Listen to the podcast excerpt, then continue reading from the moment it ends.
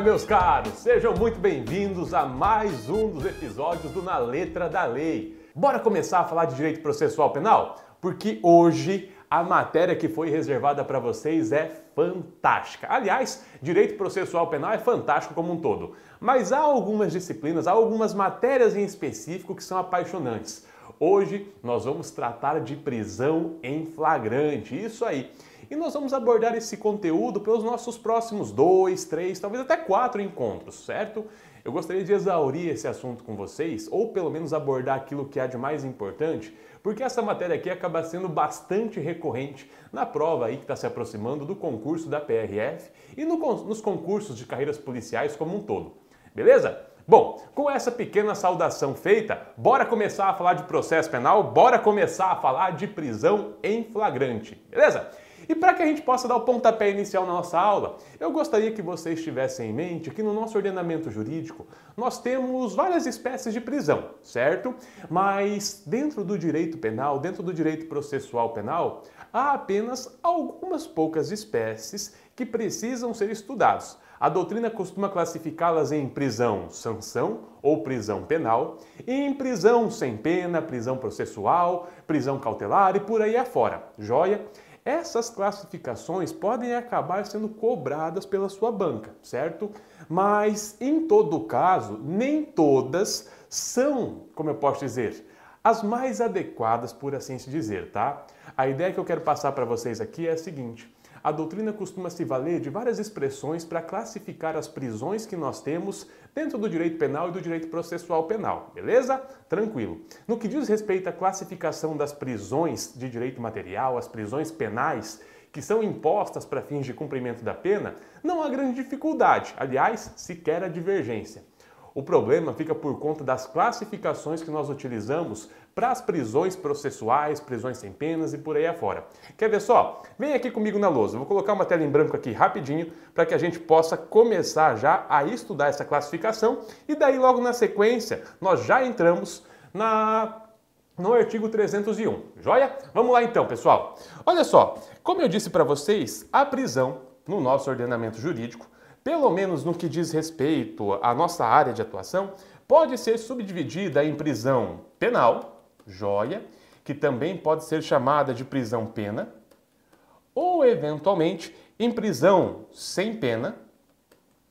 Mais do que isso, também é possível chamá-la de prisão processual, joia.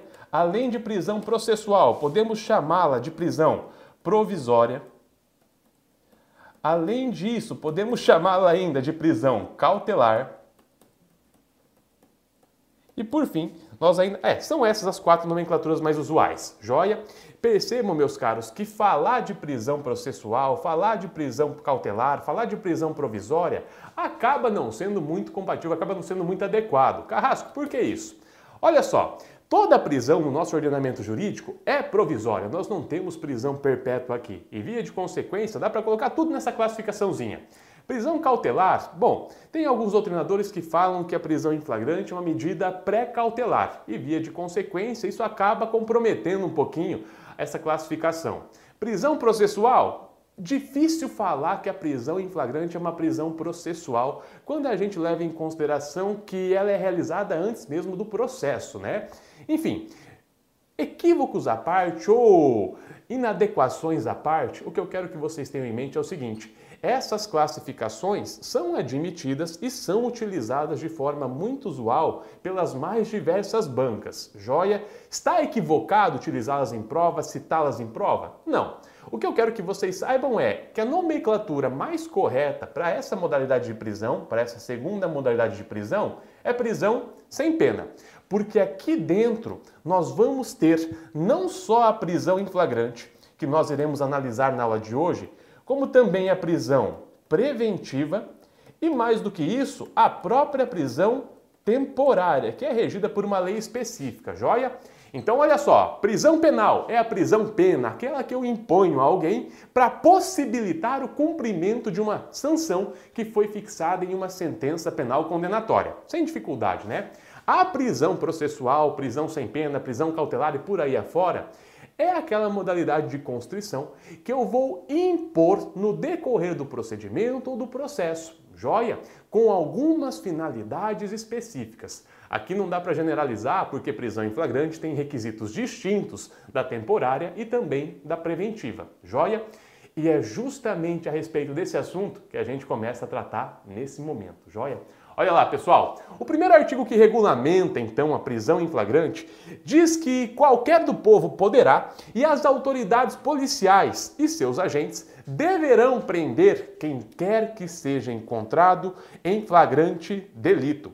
Esse dispositivo, esse artigo 301 e também os artigos subsequentes vão emprestar concretude, ou melhor dizendo, vão regulamentar a regra que se encontra prevista lá no artigo 5 no inciso 61, se eu não errei, da Constituição Federal, segundo a qual ninguém poderá ser preso salvo em caso de flagrante delito ou por ordem escrita e fundamentada da autoridade judiciária competente. Joia? Então, para regulamentar esse artigo 5 da Constituição Federal, é que foram instituídos esse artigo 301, ou melhor dizendo, são esses artigos 301 e seguintes que vão regulamentar as disposições constitucionais a respeito da prisão. Beleza? Joia!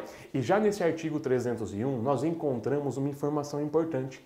Nós encontramos a indicação de quem são os sujeitos da prisão em flagrante. Carrasco, voei. Como assim sujeitos da prisão em flagrante? Ora, quem pode prender e quem pode ser preso. Na aula de hoje, nós vamos nos concentrar aí em quem pode realizar a prisão. E no nosso próximo encontro, a gente vai se concentrar nos sujeitos passivos, principalmente porque há várias exceções que precisam ser verificadas com uma cautela um pouco maior. Joia? Então, olha só. O nosso artigo 301 vai nos dizer que são sujeitos ativos da prisão em flagrante, que podem executar a prisão em flagrante, qualquer pessoa do povo. E mais do que isso, as autoridades públicas e seus agentes, sem grande dificuldade, né? Só que quando a banca for cobrar isso de vocês, ela vai cobrar nos seguintes termos. De acordo com o Código de Processo Penal, são sujeitos ativos facultativos da prisão em flagrante. Fulano ou Beltrano? São sujeitos ativos obrigatórios ou compulsórios da prisão em flagrante. Ciclano ou Beltrano? Afinal de contas, o que são esses sujeitos ativos? facultativos e o que são esses sujeitos ativos obrigatórios ou compulsórios. Pessoal, é exatamente o que parece. Sujeito ativo facultativo é aquele que tem a possibilidade de executar uma prisão em flagrante. Sou eu, é você, é qualquer pessoa do povo. Agora, os sujeitos ativos obrigatórios são aqueles que têm o dever legal de realizar essa medida constritiva. São aqueles que têm a obrigação de realizar a prisão em flagrante. E o artigo 301 deixa bem claro que qualquer do povo poderá realizar a prisão em flagrante. Ou seja, a sociedade em geral é o sujeito ativo facultativo da nossa prisão em flagrante. E agora, a segunda parte desse dispositivo diz que as autoridades policiais e seus agentes deverão realizar a prisão em flagrante. Ou seja, aqui nós temos um sujeito ativo obrigatório ou compulsório, beleza? Fácil, né? O problema é o seguinte: a banca vai tentar te derrubar. A banca não quer que você coloque a mão na sua vaga e, via de consequência, muitas vezes ela vai um pouquinho além daquilo que está no texto da lei e vai te apresentar uma situação que é mais ou menos assim. Olha só, o Pauderney, vamos lá, Pauderney, que é policial, estava dentro das dependências do destacamento da polícia e no momento em que ele ali se encontrava, 10 pessoas fortemente armadas, 20 pessoas fortemente armadas, ingressaram nas dependências daquele estabelecimento com o objetivo de resguardar um de seus comparsas. Joia? Bandidos ao resgate. Olha que fantástico. Beleza. Nessa situação, Pauderney deverá realizar a prisão em flagrante dos meliantes que ingressaram nas dependências do estabelecimento policial. E aí? Essa proposição seria verdadeira ou seria uma proposição falsa?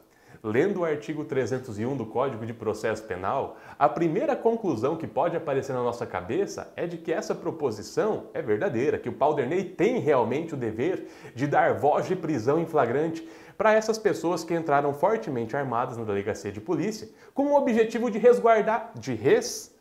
É, fugiu a palavra, olha que fantástico, de auxiliar na fuga de seu comparsa. Joia? Beleza. O problema é o seguinte: nesses casos, não é razoável exigir que o policial reaja e que devoje prisão em flagrante para todas essas pessoas.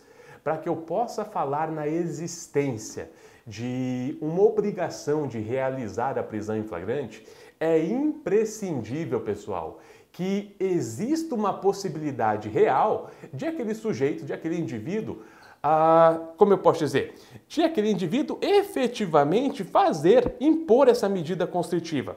O sujeito ativo obrigatório só deve realizar essa prisão em flagrante quando houver reais possibilidades de ele impô-la. Nesse caso, no momento em que aqueles 10, 20 indivíduos ingressarem no estabelecimento policial, olha só, o que é que o Palderney sozinho poderia fazer? Vocês 10 estão presos em flagrante delito. Bom, foi uma tentativa heróica, né? Palderney, infelizmente, não vai sobreviver a essa investida. Beleza? Então a ideia é a seguinte: qualquer pessoa do povo pode realizar a prisão em flagrante delito. Flagrante, aliás, sujeito ativo facultativo. As autoridades policiais e seus agentes têm o dever legal de realizar a prisão em flagrante de quem quer que se encontre em situação flagrancial, desde que seja possível fazê-lo. Joia? Beleza, então. Com isso dito, nós já vamos avançando para começar a conhecer quais são as hipóteses de flagrante delito. Nós já sabemos quem é que pode e quem é que deve realizar a prisão em flagrante. E agora vamos conhecer quais são as hipóteses em que ocorre essa situação flagrancial. Olha lá, considera-se em flagrante delito quem está cometendo uma infração penal, acaba de cometê-la, é perseguido logo após pela autoridade policial pelo ofendido ou por qualquer pessoa em situação que faça presumir ser o autor da infração. É encontrado, logo depois, com instrumentos, armas, objetos ou papéis que façam presumir ser ele o autor da infração penal. Joia? Beleza, essas são as quatro hipóteses de flagrante que nós temos no nosso ordenamento jurídico. E a doutrina vai trabalhar em cima dessas hipóteses fazendo uma pequena classificação ela vai dividi-las em flagrante próprio, flagrante impróprio e, por fim, flagrante presumido ou flagrante ficto. Carrasco, eu preciso me preocupar com classificação doutrinária, afinal de contas, a classificação nem sempre acaba aparecendo na prova de concurso, mas essa é uma figurinha carimbada. Essa classificação doutrinária que eu acabei de passar para vocês e que eu já vou explicar em que situações se enquadram, são cobradas de forma bastante recorrente em provas de concurso, em especial na área de carreiras policiais. Via de consequência, se há uma classificação que vocês devem saber, é essa. E olha só como é simples. Eu considero que há um flagrante próprio naquelas hipóteses que estão previstas no inciso 1 e no inciso 2 do artigo 302 do Código de Processo Penal. Eu considero que está em flagrante próprio o agente que está cometendo a infração penal ou que acabou de cometê-la. Joia? Diversamente, eu vou estar diante de um flagrante impróprio naquelas circunstâncias em que eu não conseguir localizar o agente no local da prática delitiva, mas que o perseguir em condições que eu possa presumir que ele é o infrator, o autor da infração penal. Joia? Para dizer isso de uma forma um pouco mais simples, talvez até de uma forma um pouco mais clara, a ideia é a seguinte: o flagrante impróprio é aquele em que há perseguição. O indivíduo não é capturado, não é encontrado no local em que cometeu a infração penal, enquanto estava cometendo ela ou logo após ter acabado de cometê-la. Mas sim, ele é capturado momentos após, em virtude de uma perseguição que foi instalada. Joia? Por fim, nós temos aí o flagrante ficto, que também é chamado de flagrante presumido, que é aquele que ocorre nas circunstâncias em que o indivíduo é encontrado logo depois com instrumentos, objetos, documentos, armas, papéis, enfim, coisas que façam presumir, olha só, flagrante presumido, coisas que façam presumir ser ele o autor da infração penal. Então fica assim a nossa divisão. Enquanto nos incisos 1 e 2 eu tenho chamado flagrante próprio, no inciso 3 eu tenho o flagrante impróprio. E no inciso 4, eu vou ter o nosso querido flagrante ficto, que também pode ser chamado de presumido. Joia? Opa, assim também não, né? eu vou ter o flagrante ficto, que também pode ser chamado de presumido. Beleza então, pessoal? Olha só, meus caros, qual é o detalhe que eu quero que vocês observem aqui? No caso de flagrante próprio, nós vamos nos deparar com uma situação um pouquinho peculiar. Por quê? Nesse flagrante próprio, nós teremos a certeza de que o indivíduo praticou a infração penal, ou um juízo de quase certeza, por assim se dizer. Porque nós vamos nos deparar com o autor da infração penal no momento em que ele está promovendo os atos de execução ou no momento imediatamente subsequente ao término da prática da infração penal. Dito de uma forma um pouco mais clara, esse flagrante próprio pode acontecer quando o indivíduo é flagrado enquanto está esfaqueando a vítima. Joia! Um outro exemplo de flagrante próprio poderia ser visualizado naquelas circunstâncias em que o agente, tendo esfaqueado a vítima, está naquela localidade, já com a vítima morta no chão, quando é encontrado pela autoridade policial. Olha só, no primeiro caso, ele estava praticando a infração penal. No segundo, ele já havia terminado de praticar o crime, mas ainda poderia ser encontrado nas imediações do local em que a infração penal fora cometida. Joia?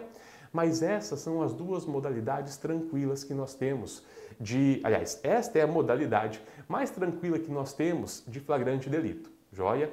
O problema e as questões do concurso começam a aparecer a partir dos incisos 3 e 4 do artigo 302. Quer ver só? Afinal de contas, quando nós falamos em flagrante impróprio, quando nós falamos daquele flagrante que há perseguição, por quanto tempo deve perdurar essa perseguição para que a pessoa possa ser considerada em situação flagrancial? Ou dito de uma forma um pouco diferente, quanto tempo eu devo fugir da autoridade policial para que eu possa descaracterizar essa situação de flagrante delito? Olha só, outra pergunta ainda. Quanto tempo essa expressão logo após designa? Qual intervalo de tempo eu devo respeitar para que eu possa considerar que há um flagrante impróprio, que há um flagrante que se configura em virtude de uma perseguição. A ideia aqui é a seguinte, meus caros. Primeiramente, esse flagrante impróprio vai exigir uma perseguição ininterrupta, ou seja, a perseguição não pode cessar nem por um momento, nem mesmo para descanso da autoridade policial. Se houver interrupção da perseguição, a situação de flagrante impróprio se desconfigura e, via de consequência, sob esse fundamento, o agente não poderá ser preso. Joia? Beleza. Agora, olha só. Qual é o tempo que eu tenho que respeitar para considerar que há uma situação de flagrante impróprio? Essa expressãozinha logo após é interpretada pela doutrina e pela jurisprudência dos nossos tribunais da seguinte forma: se entende que esse espaço de tempo que compreende a expressão logo após, designa o período que é necessário para que a autoridade policial chegue até o local onde a infração penal foi cometida, tome conhecimento a respeito do que aconteceu, levante informações iniciais que permitam a identificação da pessoa que praticou a infração penal e saia, logo na sequência, no encalço do suposto criminoso. Joia? Olha só, disso que eu falei para vocês agora, nós já podemos extrair algumas informações. O período de tempo que compreende essa expressão logo após é aquele que é estritamente necessária para que ocorra o levantamento de informações atinentes à autoria e à materialidade delitiva e para que a autoridade policial já saia no encalço do indivíduo que praticou a infração penal. E isso significa que aqui não é necessário que a autoridade policial visualize a prática do crime e tampouco visualize o agente. Aliás, a perseguição se configura mesmo naqueles casos em que a autoridade policial não tem a visualização do indivíduo que está tentando se ausentar, tentando se subtrair da realização da prisão. Basta que ela tenha informações, basta que ela esteja no encalço do suposto infrator. E agora o detalhe é o seguinte: quanto tempo será que é necessário que esse infrator é, fuja da autoridade policial para desconfigurar a situação de flagrante delito. 24 horas, 48 horas, 72 horas ou quem sabe 5 dias, ou para dificultar a vida de vocês, nenhuma das alternativas anteriores. Pessoal, pelo amor de Deus, tá?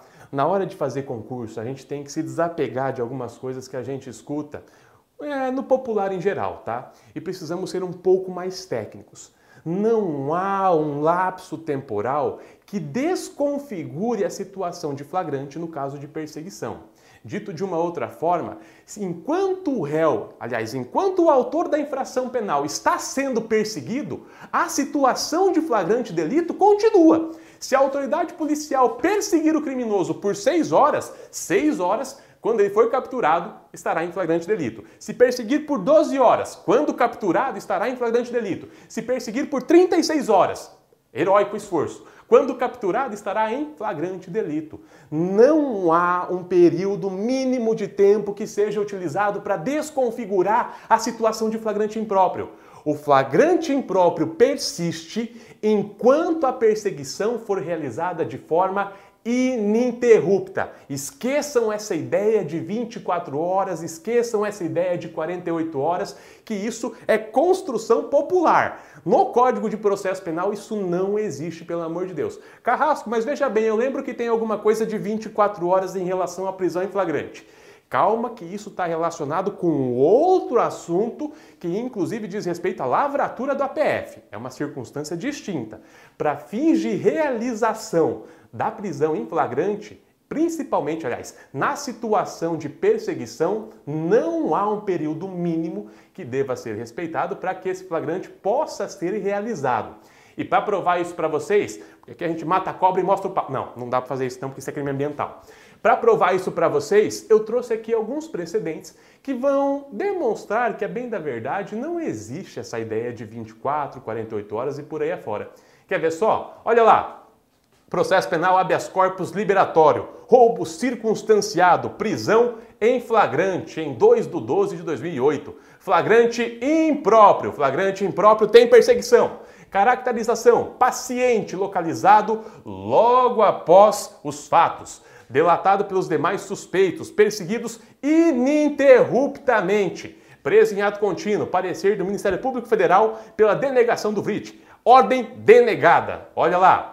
Muito embora o paciente não tenha sido apreendido em pleno desenvolvimento dos atos executórios do crime de roubo, nem tampouco no local da infração, o que o tribunal está nos dizendo aqui é o seguinte: não teve flagrante próprio. Não tem 302.1 nem 302.2. Olha só o que ele vai dizer agora.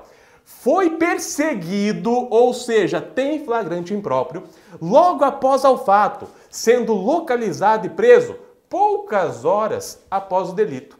Trata-se, portanto, do flagrante impróprio previsto no artigo 302.3 do Código de Processo Penal. Joia? Beleza. Percebam que em nenhum momento o nosso tribunal fez menção ao período de tempo que foi necessário para que se configurasse esse flagrante impróprio. Simplesmente disseram, havendo perseguição ininterrupta, por mim tudo certo, a prisão está regular. E quer saber da parte mais legal? O Código de Processo Penal nos ajuda a identificar em que circunstâncias a perseguição ocorre. Aliás, nos ajuda a entender o que pode ser considerado uma perseguição. Vem aqui comigo, tá? Ah, antes de ir para o próximo slide, um aviso: essa aula vai ficar disponível depois. Eu sei que eu falo um pouco rápido e que é difícil acompanhar anotando. Tem gente que deve estar jogando o teclado do notebook para o alto de tão rápido que bate. Mas fique tranquilo que depois vocês colocam no YouTube, assistem mais um pouco mais devagar ou para os ninjas de plantão um pouco mais rápido. Joia? Vamos lá então. Olha só o que o Código de Processo Penal nos diz a respeito da perseguição então. Se o réu, sendo perseguido, passar ao território de outro município ou comarca, vejam bem, não se fala em país aqui. O executor poderá efetuar-lhe a prisão no local onde o alcançar, apresentando imediatamente à autoridade local que, depois de lavrado, se for o caso, o auto de flagrante, providenciará para a remoção do preso. Olha só a respeito da perseguição. Entender-se-á que o executor vai em perseguição do réu quando, primeira hipótese, tendo-o avistado, for perseguindo sem interrupção, embora depois o tenha perdido de vista. Joia.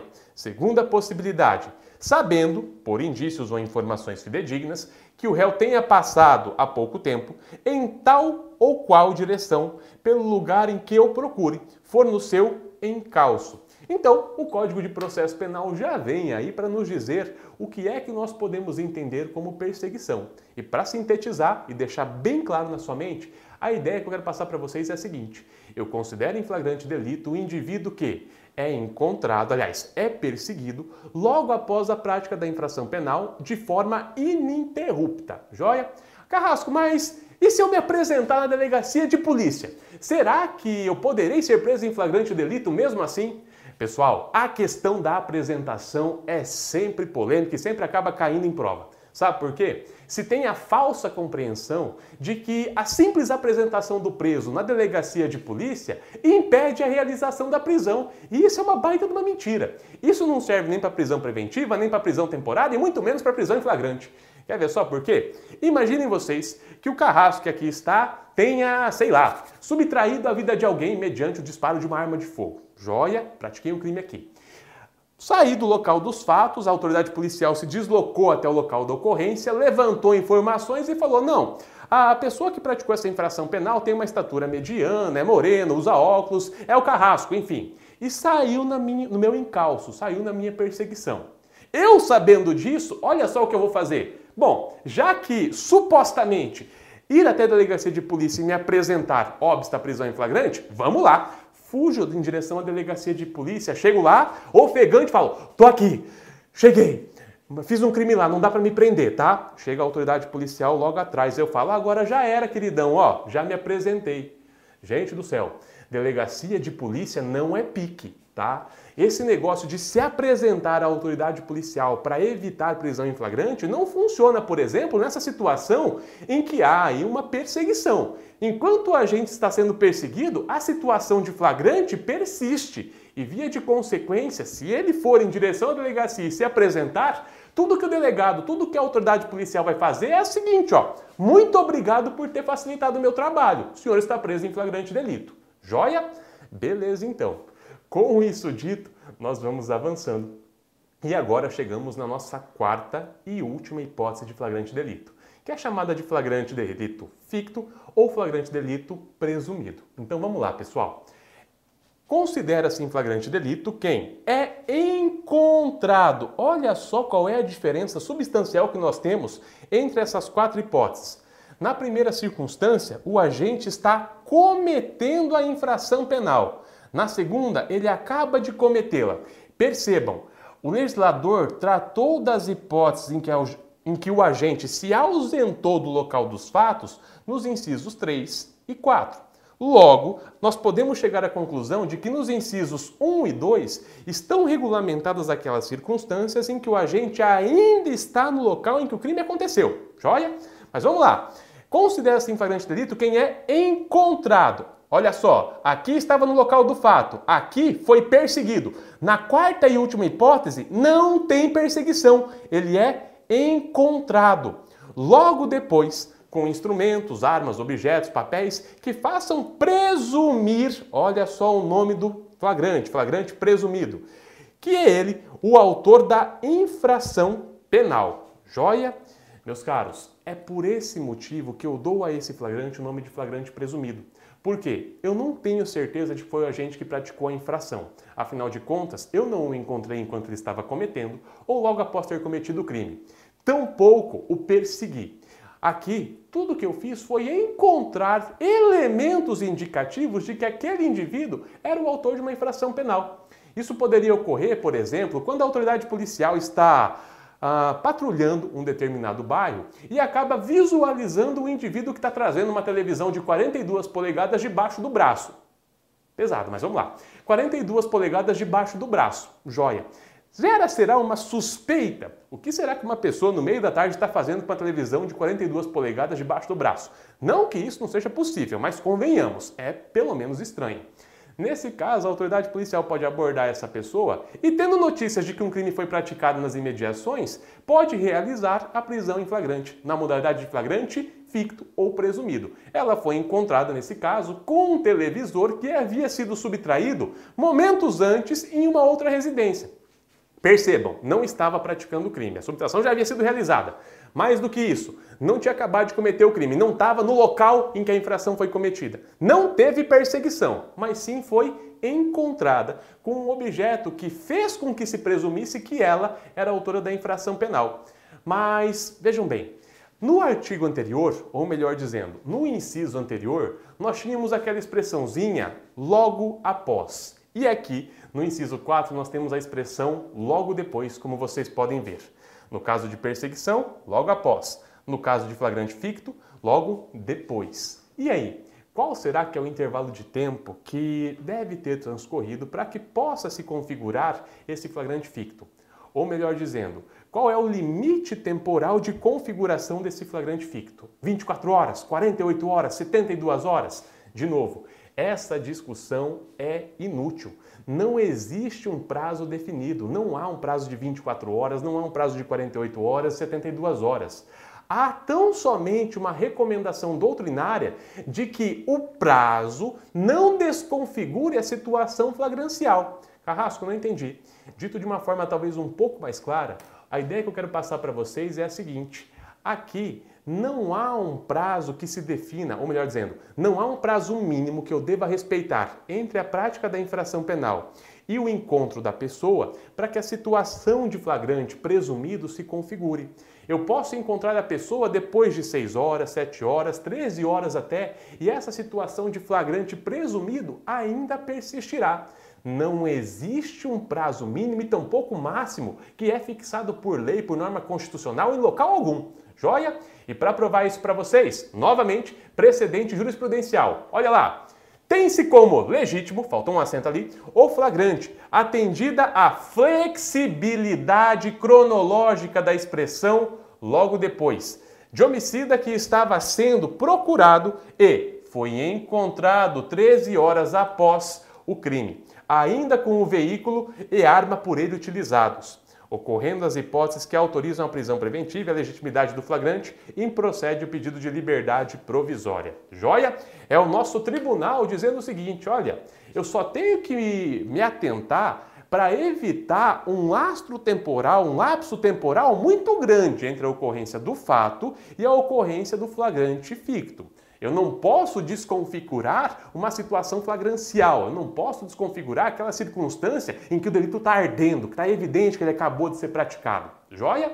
Essa é a ideia, portanto, do flagrante ficto. Flagrante próprio é encontrado no local ou enquanto está cometendo ou logo após ter cometido. Flagrante impróprio, perseguição é a bola da vez. Flagrante ficto, foi encontrado. Joia?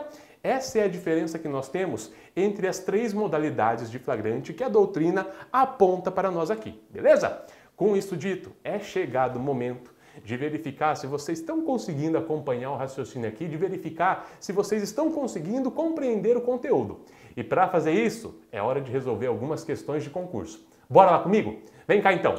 Olha lá, pessoal. Questãozinha da prova da Polícia Federal. Consideram-se em flagrante delito quem é encontrado logo depois da infração com instrumentos, armas, objetos ou papéis que façam presumir ser ele infrator. Considera-se em flagrante delito quem é encontrado logo depois da infração com instrumentos, armas, objetos ou papéis que façam presumir ser ele o infrator. E aí, a proposição que nos foi apresentada está correta ou está incorreta?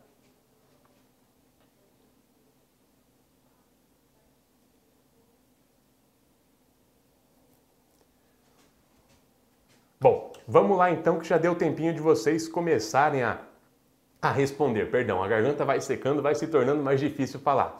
Algumas pessoas já começaram a sinalizar aqui no chat e é claro que estão acertando. Show de bola, Renato, show de bola, Camus. É isso aí, Leandro. Meus caros, essa proposição está correta. E aqui tudo que a banca fez foi nos trazer texto de lei ela só cobrou que o candidato à vaga soubesse o que é que está escrito lá no artigo 302, mais especificamente no inciso 4 do Código de Processo Penal. Ela nos trouxe aqui o tal do flagrante ficto ou ainda flagrante presumido. Show de bola? Beleza, pessoal. Coloca no bolso e leva para casa porque a proposição da banca está corretíssima. Beleza. Nessa primeira questão aqui a gente teve quase 100% de acerto, tá fantástico. E agora na próxima proposição eu quero ver como que vocês vão saindo. Primeiro uma questãozinha fácil para começar a animar, para tirar todo mundo daquele grau de desânimo, afinal de contas é muita matéria para se estudar. E agora vamos aprimorando, ou melhor dizendo, vamos dificultando um pouquinho mais as questões. Olha lá, próxima pergunta.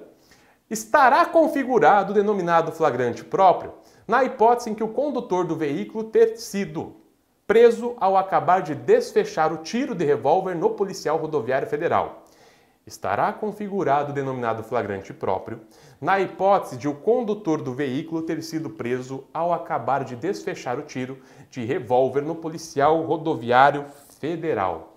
Proposição correta ou proposição incorreta? E aí?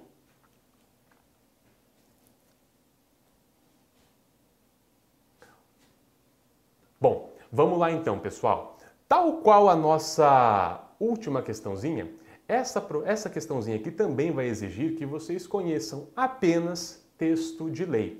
Só que texto de lei aplicado a um caso concreto. É uma questão consideravelmente tranquila de ser respondida, mas que eventualmente pode acabar derrubando, porque muitas vezes a gente vai para a prova com conhecimento teórico, sem verificar exemplos práticos em que isso é aplicado. Eu estou vendo aqui pelo chat que tá todo mundo acertando, show de bola. É isso aí, Edson, Renato, Caio, Thiago, Simone, Leandro, Dayana, Josélia, esse nome é complicado, eu não vou tentar. O Ilmar, Eleandro, Simone, Cleonice, show de bola! A proposição que a banca nos apresentou aqui está corretíssima. E nós temos aqui o flagrante próprio. Afinal de contas, o indivíduo tinha acabado de praticar a infração penal. A hipótese que nós encontramos no artigo 302, inciso 2 do nosso Código de Processo Penal. Coloca no bolso e leva para casa porque essa está correta. A banca teria um probleminha nesse concurso aqui, porque por enquanto todos os candidatos estão empatados. Mas vamos ver se a gente consegue desempatar esse certame e vamos ver se a gente consegue começar a destacar o pessoal que merece aprovação de verdade. Se bem que, se vocês estão assistindo a aula agora às 11 da manhã, quase meio-dia, é certo que todos vocês estão se dedicando e que merecem ser aprovados no concurso. Então, vamos que vamos. Próxima questão, olha lá. Para caracterizar o flagrante presumido, a perseguição ao autor do fato deve ser realizada, deve ser feita imediatamente após a ocorrência deste fato, não podendo ser interrompida nem para descanso do perseguidor.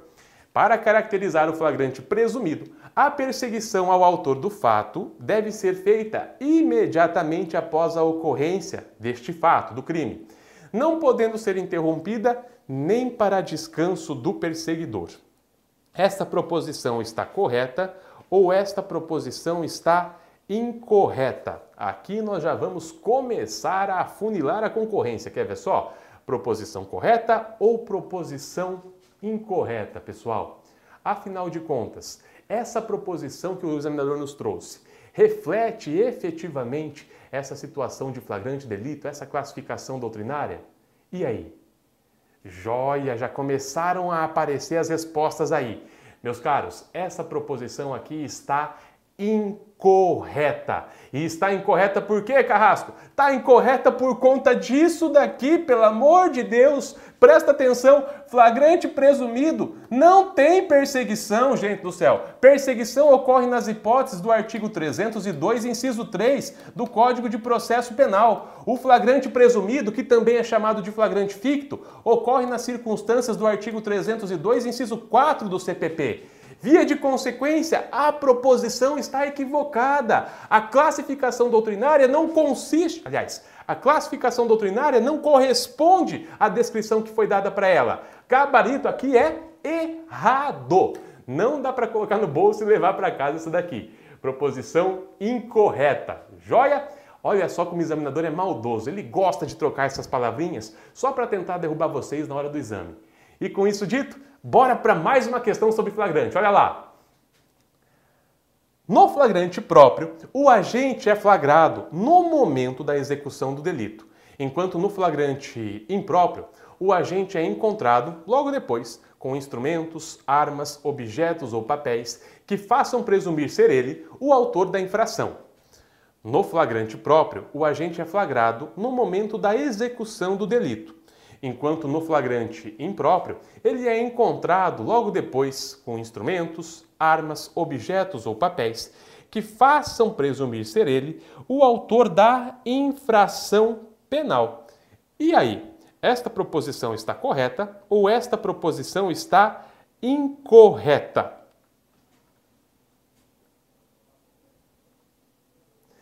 Vamos lá então para o gabarito, pessoal. Olha só, acertou quem respondeu que essa proposição está incorreta. Novamente, a Banca CESP está mostrando para vocês que ela adora pegar esses conceitinhos e misturar eles com as hipóteses de flagrante delito.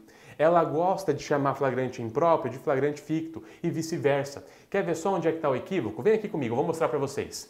Olha só, no flagrante próprio, o agente é flagrado no momento da execução do delito. Até aqui tá tudo lindo. Nós aprendemos que o flagrante próprio está previsto lá no artigo 302, tanto no inciso 1, enquanto ele está cometendo, quanto no inciso 2, quando ele acaba de cometer a infração penal. Agora, bora para a segunda parte da proposição. Olha lá.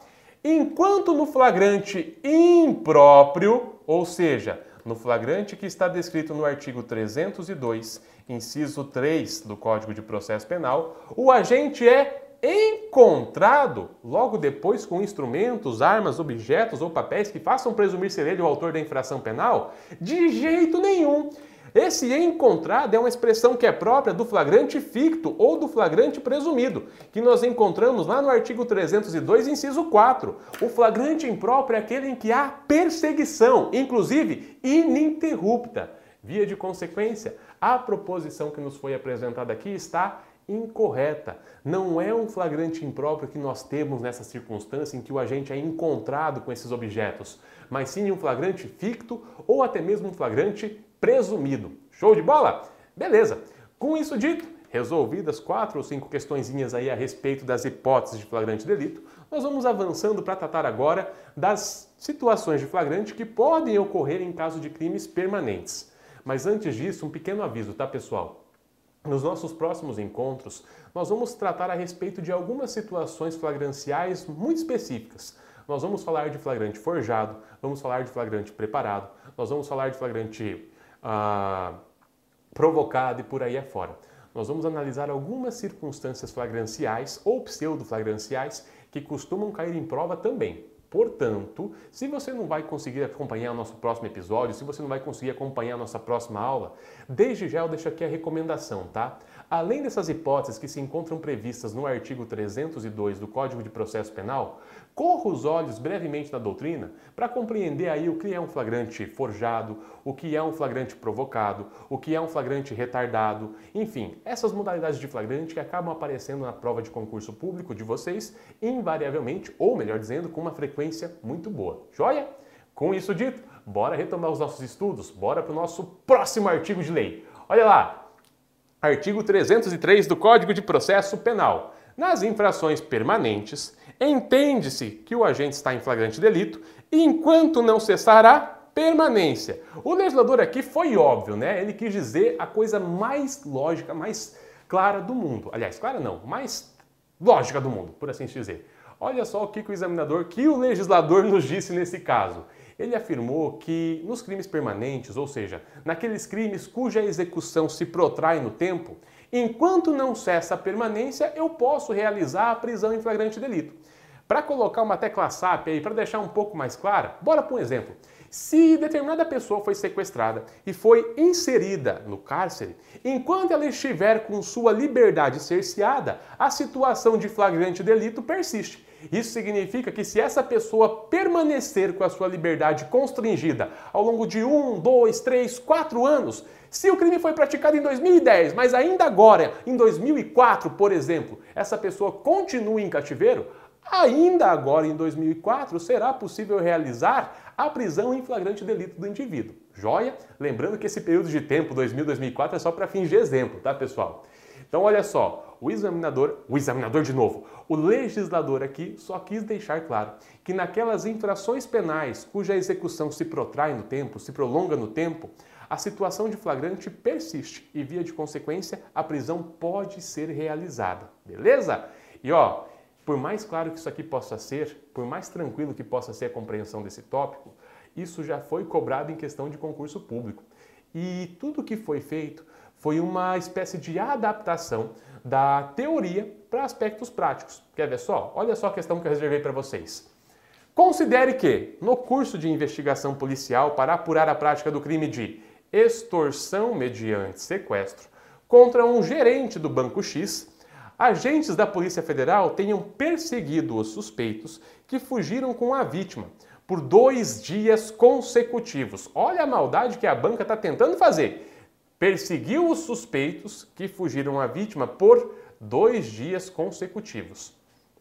Nessa situação, Enquanto mantiverem a privação da liberdade da vítima, os suspeitos poderão ser presos em flagrante delito, por se tratar de infração permanente. Considere que, no curso de investigação policial para apurar a prática de crime de extorsão mediante sequestro contra um gerente do Banco X, agentes da Polícia Federal tenham perseguido os suspeitos que fugiram com a vítima por dois dias consecutivos Nessa situação, enquanto mantiverem a privação de liberdade da vítima, os suspeitos poderão ser presos em flagrante por se tratar de infração penal permanente, por se tratar, por se tratar de infração permanente. E aí, esta proposição está correta ou esta proposição está incorreta, meus caros? Vamos lá. Pessoal, nesse caso aqui, a nossa proposição está correta.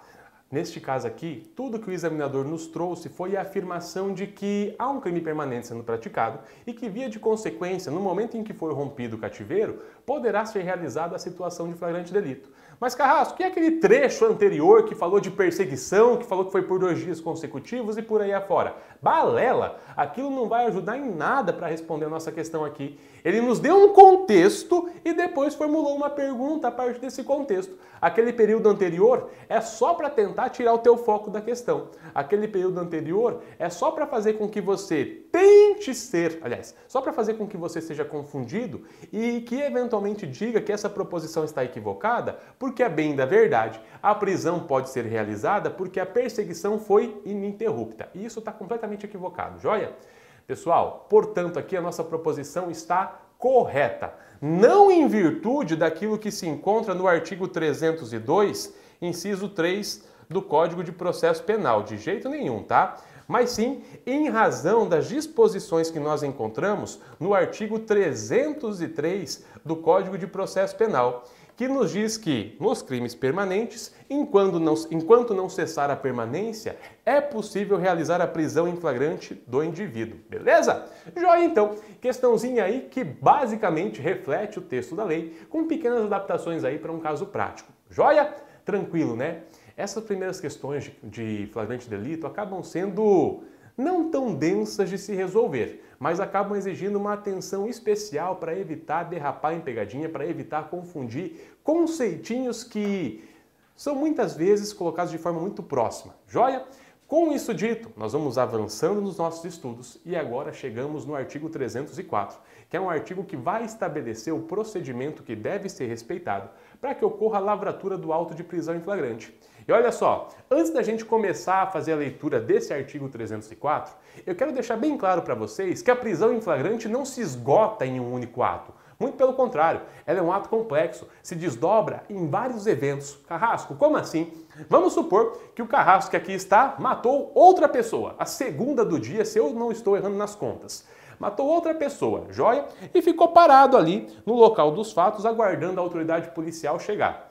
A autoridade policial chegou, olhou para o corpo, olhou para o carrasco, olhou para a arma na mão do carrasco e, por dedução, por, por, por, diante daquele cenário, acabou chegando à conclusão de que ele estava em situação de flagrante delito, que era ele o responsável por aquela infração penal e realizou a sua captura. Joia? Olha só, o primeiro ato que eu vou realizar não é a prisão em flagrante delito, é sim a captura do indivíduo. Uma vez que o indivíduo foi capturado, ele será conduzido até a autoridade policial e lá será então apresentado pelo condutor. Depois de ter sido apresentado, esse indivíduo vai ser brevemente ouvido pela autoridade policial, que vai verificar nesse instante se realmente há uma situação de flagrante delito e se realmente há uma infração penal que foi praticada. Joia? Se a autoridade policial constatar que não há uma situação de flagrante delito, tudo que ela vai fazer é determinar que seja lavrado um boletim de ocorrência e instaurado o competente inquérito policial. Joia? Se ela constatar que há uma situação de flagrante delito, ela vai avançar no procedimento e daqui a pouquinho a gente vai estudar isso, tá? Na terceira situação, ocorre que existe a possibilidade de ela constatar que não só não há flagrante delito, como também não há infração penal. Joia? Nessas circunstâncias, tudo que será feito será o registro da ocorrência, para que eventualmente a pessoa que teve a sua liberdade cerceada de forma indevida possa buscar a reparação que eventualmente for considerada adequada para isso, beleza?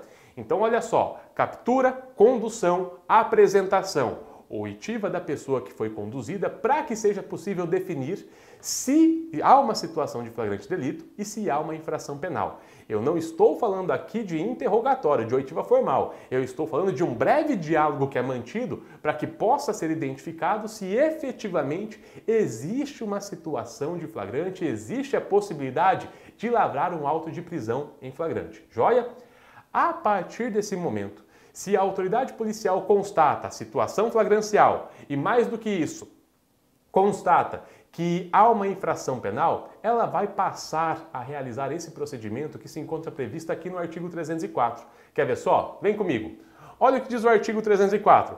Apresentado o preso à autoridade competente, ouvirá esta o condutor e colherá desde logo a sua assinatura, entregando a este cópia de recibo de entrega do preso.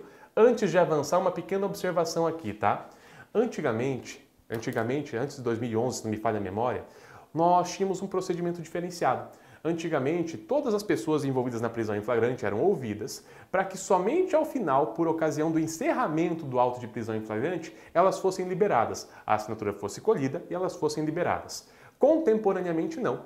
Na medida em que essas pessoas vão sendo ouvidas, elas já assinam os documentos pertinentes e já são liberadas pela autoridade policial. Essa modificação legislativa foi feita para garantir que a pessoa encarregada pela condução, que a pessoa que compareceu à delegacia de polícia, pudesse voltar às suas atividades o quanto antes. Até mesmo porque a lavratura do auto de prisão em flagrante é um ato que, como regra, demora e demora bastante, várias horas, tá? Então vamos lá, pessoal. Olha só, apresentado o preso, a autoridade competente Apresentado o preso à autoridade competente, ouvirá esta o condutor e colherá desde logo a sua assinatura, entregando a este termo de recibo de entrega do preso. Depois a gente vai falar sobre isso. Em seguida, procederá à oitiva das testemunhas, presta atenção nisso daqui, que o acompanharem e ao interrogatório do acusado sobre a imputação que lhe é feita, colhendo após cada, cada oitiva as suas respectivas assinaturas, lavrando a autoridade ao final, afinal, o auto. Joia? Olha só que nós temos várias informações aqui, tá? Eu não vou tirar da tela para facilitar o acompanhamento. Primeiramente, o legislador nos disse que o primeiro procedimento que deve ser feito após a captura e a condução é a apresentação. A pessoa que fez o acompanhamento daquele que foi detido até a autoridade policial o apresenta. E então, a autoridade policial, quando convencida da existência da situação de flagrante, quando ciente de que foi praticado um crime, vai ouvir o condutor. Joia? Esse condutor, pessoal, não precisa ter vislumbrado a prática do crime e tampouco ter sido a pessoa responsável pela captura, beleza? É muito comum, por exemplo, que o um indivíduo pratique uma infração penal, que o segurança de uma determinada localidade o cap... vislumbrando isso, o capture e chame a autoridade policial para que ela, então, mais preparada, venha e faça a condução desse indivíduo, beleza? O condutor não precisa ter presenciado a prática do crime e tampouco precisa ser aquele que realizou a captura do indivíduo. Mas vamos lá. Olha só, depois de realizada a oitiva do condutor, ela vai colher a assinatura dele no documento e vai entregar a ele o termo e recibo de entrega de preso. Não só o termo das declarações do condutor, como também o recibo da entrega de preso. Para que, que serve esse recibo de entrega de preso? Para atestar as condições físicas em que o preso foi apresentado à autoridade policial para atestar em que circunstâncias, em que condições ele foi apresentado ao delegado de polícia. Joia? Isso se presta para salvaguardar tanto o condutor quanto a autoridade policial. Afinal de contas, vamos imaginar que o indivíduo foi praticamente linchado pela população que viu ele praticando a infração penal. Chegou na delegacia de polícia sem metade dos dentes na boca, com um braço quebrado, uma fratura exposta na perna, enfim, só Deus sabe como ele chegou lá, quase que arrastado. Será que seria prudente a autoridade policial receber esse preso na delegacia de polícia sem registrar as condições físicas em que ele se encontrava? Obviamente que não, né? Afinal de contas, o que impediria que amanhã ou depois esse preso viesse a afirmar que estava naquelas condições porque policiais o agrediram? Então, esse termo de entrega do preso serve para isso, tá? Basicamente para isso. Mas vamos adiante. Olha só. Em seguida, a autoridade policial procederá à oitiva de testemunhas. Pessoal, muita atenção, tá? Olha só qual foi a expressão que o nosso legislador adotou. Ele falou que seria procedida a oitiva de testemunhas, no plural, ou seja, no mínimo duas. Ah, Carrasco, entendi. Então eu preciso ouvir, além do condutor, duas testemunhas. Vamos com calma, tá? Vamos com calma porque há um porém. Eventualmente é possível que o próprio condutor funcione como testemunha. É possível que o próprio condutor, além desta condição, funcione como primeira testemunha. Inclusive, isso é muito comum, tá? Então, uma destas testemunhas pode ser o próprio condutor e a outra, enfim, alguém que tenha presenciado os fatos ou não, coisa que a gente vai ver um pouquinho mais na sequência. E olha só qual foi a omissão do nosso legislador aqui. Ele falou: vamos ouvir o condutor, vamos ouvir as testemunhas. E na sequência disse: vamos, vamos realizar o interrogatório. Tá faltando alguém aí, não tá não? Nesse meu exemplo aqui não dá certo, pelo menos seria muito difícil ouvir um morto. Mas em outros crimes, a gente pode falar na oitiva do ofendido. Muito embora o Código de Processo Penal não mencione em seu artigo 304 a oitiva do ofendido, é claro que sempre que este ato for possível, ela, ele deverá, ele poderá ser realizado sem problema algum. Ouvi o condutor, ouvi as testemunhas, ouço também o ofendido, a vítima da infração penal. E, subsequentemente, na sequência, eu realizo então o interrogatório da pessoa que foi apreendida em situação, apreendida não, capturada em situação de flagrante delito. Joia? Beleza. E olha só novamente o legislador enfatizando: após cada uma das oitivas, eu vou colher a, pessoa, a assinatura da pessoa que prestou o depoimento. E ao final eu vou realizar a lavratura do alto, beleza? Meus caros, eu havia programado para nós aqui uma aula um pouco mais densa, uma aula um pouco mais carregada de conteúdo, tá? Eu me programei para avançar bastante no assunto. Mas infelizmente o tempo acabou não nos favorecendo muito. Chegou ao final do meu tempo, então eu vou fazer, uma, vou fazer uma, um acordo com vocês. No nosso próximo encontro, eu retomo a partir de onde eu parei aqui hoje. Nós continuaremos analisando o artigo 304 e vamos aprofundar um pouco mais o exame de algumas condições. Nós vamos analisar um pouco melhor como que funciona um recibo de entrega de empresa, mais do que isso, a gente vai ver quais são os pormenores do interrogatório da oitiva da pessoa que foi presa em flagrante delito. Joia? Principalmente porque muitas das nossas questões acabam dizendo respeito a direitos e garantias fundamentais que devem ser respeitados por ocasião do interrogatório da pessoa que foi ah, capturado em situação de flagrante delito. Beleza? Eu peço desculpas aí pelas engasgadas. Hoje eu não peguei o meu copinho de água, então a garganta tá seca, tá um deserto aqui, mas enfim. No nosso próximo encontro, prometo que não vai ter engasgada, prometo que a gente retoma para continuar falando de flagrante delito. Torço por todos vocês, deixa o like aí, dá o tapa no dedão e no nosso próximo encontro, flagrante novamente. Um abraço, fiquem bem, tchau!